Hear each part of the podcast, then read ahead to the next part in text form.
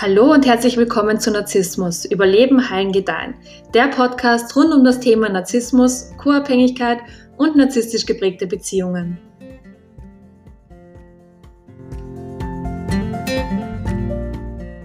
Mein Name ist Elisabeth Gessner und heute möchte ich über die posttraumatische Belastungsstörung im Zusammenhang mit narzisstischem Missbrauch sprechen.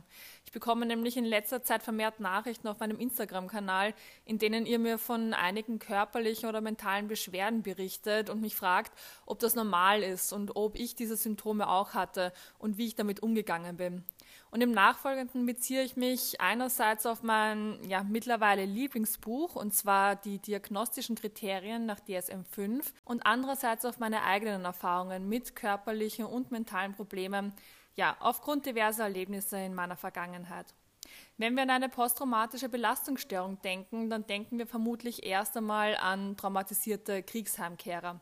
Vielleicht denken wir aber auch an Menschen, die eine schlimme Katastrophe durchlebt haben, wie beispielsweise 9-11 oder der Tsunami im Jahr 2004 oder an die Hinterbliebenen der Opfer des Germanwings-Absturzes im Jahr 2015. Wir denken also an Menschen, die extreme Situationen erleben mussten und ganz stark mit dem Tod konfrontiert waren und deshalb heute Schwierigkeiten dabei haben, ihren Alltag zu bewältigen, weil sie halt eben eine posttraumatische Belastungsstörung haben. Und unter einer posttraumatischen Belastungsstörung zu leiden bedeutet, die Symptome, die man während der traumatischen Situation hatte, auch heute noch im normalen Alltag immer wieder zu erleben. So als ob man noch immer in dieser traumatischen Situation wäre.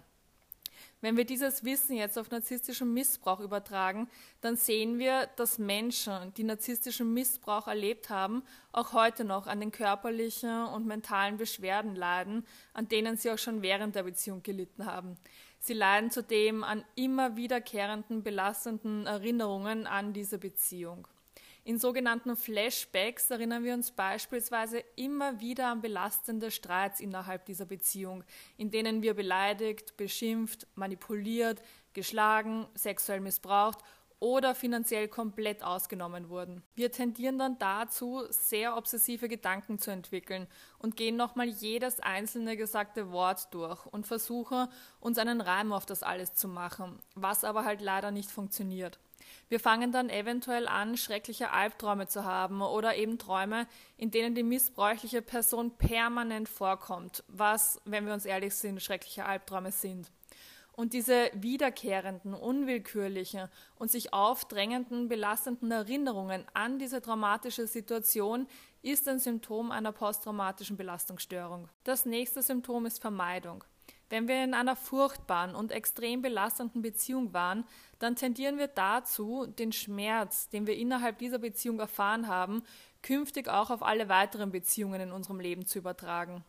Wir gehen dann ganz automatisch davon aus, dass alle Beziehungen einfach immer nur Schmerz bedeuten. Und das führt dann dazu, dass wir Beziehungen prinzipiell vermeiden und lieber Single bleiben. Manchmal bleiben wir sogar bis ans Ende unserer Tage Single, aber auf jeden Fall für eine sehr, sehr lange Zeit.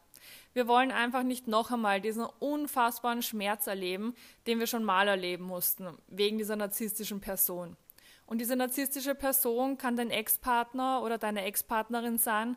Oft ist es aber leider so, dass du bereits mit einem narzisstischen Elternteil aufgewachsen bist und von diesem sehr negativ geprägt wurdest. Oder vielleicht waren auch beide Elternteile narzisstisch veranlagt. Oder vielleicht bist du mit anderen Familienmitgliedern oder Personen aufgewachsen, die sehr narzisstisch waren oder noch immer sind. Was zählt ist, dass du als Kind narzisstische Rollenvorbilder hattest, die dir gelernt haben, dass ihr schlechtes Verhalten gut und vor allem völlig normal ist und du so nie gelernt hast, wie liebevolles, fürsorgliches und gesundes Verhalten ausschaut und vor allem, wie es sich anfühlt.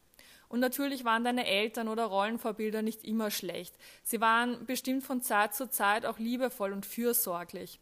Das Problem war, dass ihr Verhalten nie konsistent, also widerspruchsfrei war.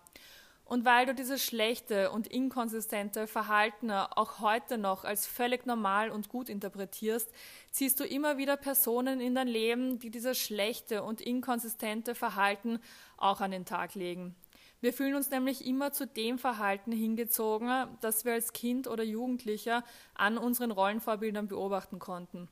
Und wenn dieses Verhalten schlecht und inkonsistent war, dann haben wir halt heute den Salat, weil dann verlieben wir uns ständig in Personen, die uns ebenfalls schlecht behandeln und dann verfestigt sich mit der Zeit unser Glaubenssatz, dass alle Personen nun mal so sind und dass Beziehungen halt einfach immer ganz automatisch auch Schmerz bedeutet.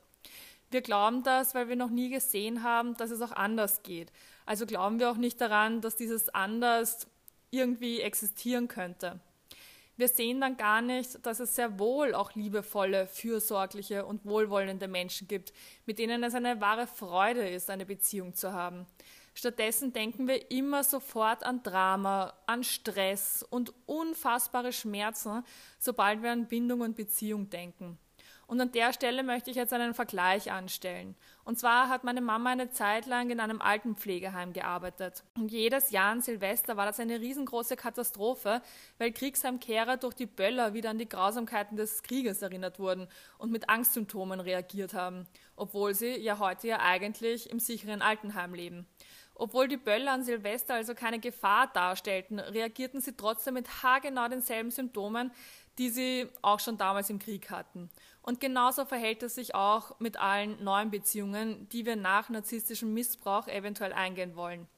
Wir treffen eine Person, die gesund, lieb und fürsorglich ist, aber sobald es emotional zu nahe wird und in Richtung Beziehung geht, verknüpfen wir diese Begegnung sofort wieder mit dem emotionalen Missbrauch und den inneren Schmerzen, die wir schon aus unserer Vergangenheit mit der narzisstischen Person kennen. Und dann fangen wir an, obsessive Gedanken in unserem Kopf zu kreieren denken uns diverse Horrorszenarien aus, bekommen Herzrasen, unser Kopf dröhnt, unser Magen zieht sich zusammen, uns wird schlecht, wir fangen an zu schwitzen, wir können nicht schlafen, haben Albträume.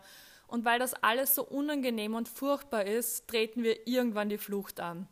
Wir treten die Flucht an, weil wir all diese Symptome einfach nicht aushalten können. Und das ist so tragisch, weil wir diese Symptome eigentlich gar nicht haben müssten. Sie sind ja nur da, weil wir uns an die traumatische und emotional missbräuchliche Beziehung aus unserer Vergangenheit erinnern. Und meistens erinnern wir uns noch nicht mal bewusst daran. Abgesehen von der Tatsache, dass wir panische Angst vor jeder neuen Beziehung haben, gibt es aber leider noch weitere Probleme, mit denen wir nach der Erfahrung von narzisstischem Missbrauch zu kämpfen haben. Wir haben Konzentrationsstörungen, Ein- und Durchschlafschwierigkeiten oder generell einen sehr, sehr unruhigen Schlaf. Wir haben Schwierigkeiten, an normalen Tätigkeiten des Lebens teilzunehmen oder lustige Aktivitäten zu genießen, weil sich unsere Gedanken, eben bewusst oder unbewusst, immer wieder um diese schrecklichen Erlebnisse aus unserer Vergangenheit drehen. Mit unseren obsessiven Gedanken daran retraumatisieren wir uns aber selbst immer wieder aufs Neue. Wir werden auch richtig paranoid, weil wir ständig Angst haben, auf der Straße in unseren Ex hineinzulaufen oder ihn oder sie zufällig auf irgendeinem Event oder einer Party zu treffen. Es kann auch sein, dass wir Panikattacken entwickeln und unser Selbstbewusstsein wirklich in den Keller rasselt, weil wir wissen, unseren missbräuchlichen Partner oder unsere missbräuchliche Partnerin bei der Scheidung vor Gericht sehen zu müssen. All das sind auf jeden Fall Anzeichen einer posttraumatischen Belastungsstörung. Die Angst lebt auf jeden Fall noch in dir, weil du das, was passiert ist, noch nicht verarbeitet hast und in deinem Kopf alles immer wieder neu erlebst. Du hast eine riesengroße innere Wunde in dir, die sich in unterschiedlichen Bereichen deines Lebens auf sehr negative Art und Weise manifestiert. Wir tendieren dann nämlich auch dazu, uns immer an allem die Schuld zu geben, egal was in unserem Leben passiert. Wir suchen dann auch permanent nach Entschuldigungen für das schlechte Verhalten anderer Menschen. Und das machen wir, weil uns die narzisstische Person so lange eingeredet hat, dass wir schlecht und falsch und böse und verrückt oder was auch immer sind, bis wir angefangen haben, das selbst zu glauben. Wir sehen dann nicht, dass wir in Wirklichkeit emotional missbraucht wurden. Und wenn wir das nicht sehen, dann schaffen wir es auch nicht, uns vom Verhalten der missbräuchlichen Person zu distanzieren. Wir sehen dann nicht, dass das schlechte Verhalten dieser missbräuchlichen Person keine Reflexion unserer selbst ist. Narzisstische Personen lieben es nämlich, ihre eigenen schlechten Anteile auf andere Menschen zu projizieren. Sie machen uns zu dem, was sie eigentlich sind, in sich selbst aber nicht sehen wollen. Uns von der Identität des Narzissten zu lösen und zurück zu unserem wahren Selbst zu finden, schaffen wir auch nicht alleine. Deshalb empfehle ich auch jedem, der Symptome einer posttraumatischen Belastungsstörung an sich bemerkt, einen Therapeuten oder eine Therapeutin aufzusuchen und mit dem das Thema professionell anzugehen. Und zum Schluss möchte ich euch noch die Regionen in unserem Gehirn vorstellen, in denen die posttraumatische Belastungsstörung sitzt. Und das Wissen darum wird euch zwar noch lange nicht heilen, aber ich denke, dass es trotzdem super spannend ist zu verstehen, wie das alles ganz nüchtern betrachtet funktioniert. Wenn ihr in eurem Leben eine belastende, katastrophale, traumatische oder missbräuchliche Situation erlebt, dann speichert ihr die Erinnerung daran in einem Teil eures Gehirns ab, der sich Amygdala nennt. Sobald ihr nach diesem schrecklichen Erlebnis in eine Situation kommt, die eventuell minimal an das schreckliche Erlebnis von damals erinnert, schreit eure Amygdala eurer Nebenniere Alarm zu. Und das ist dann der Grund, weswegen wir nach so narzisstisch missbräuchlichen Beziehungen schon bei Kleinigkeiten in Panik verfallen. Mit dieser Panik will uns unser Körper dieses Mal frühzeitiger mitteilen, dass wir uns eventuell in einer Situation befinden, die Gefahr für uns bedeutet.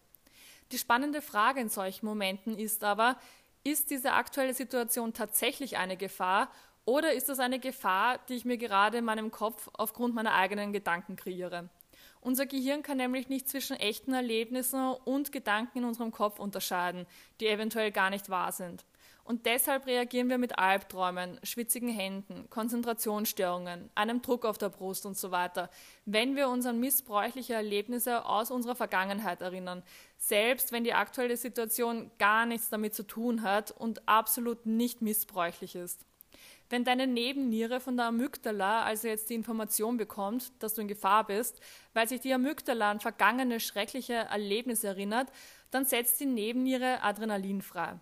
Und das aktiviert deine Kampf- oder Fluchtreaktion. Und hier kommt deine Angst ins Spiel. Deine Kampf- oder Fluchtreaktion sitzt in deinem limbischen System. Und dein limbisches System kommuniziert wiederum mit deinem Nervensystem. Und dein Nervensystem sorgt dafür, dass du schwitzige Hände bekommst, nervös wirst, Angst bekommst, sich dein Magen dreht und so weiter. Weil wir all diese Symptome aber nicht haben wollen, ist es so wichtig, unsere schreckliche Vergangenheit aufzuarbeiten und zu lernen, uns unserer negativen Gedanken bewusst zu werden. Weil nur wenn wir uns unserer Gedanken bewusst werden, können wir sie auch aktiv verändern. Und Meditation ist dabei wirklich der Game Changer schlechthin, also abgesehen von einer guten Therapie um eine gute Therapie kommt ihr leider echt nicht drum herum, wenn ihr Symptome einer posttraumatischen Belastungsstörung an euch bemerkt.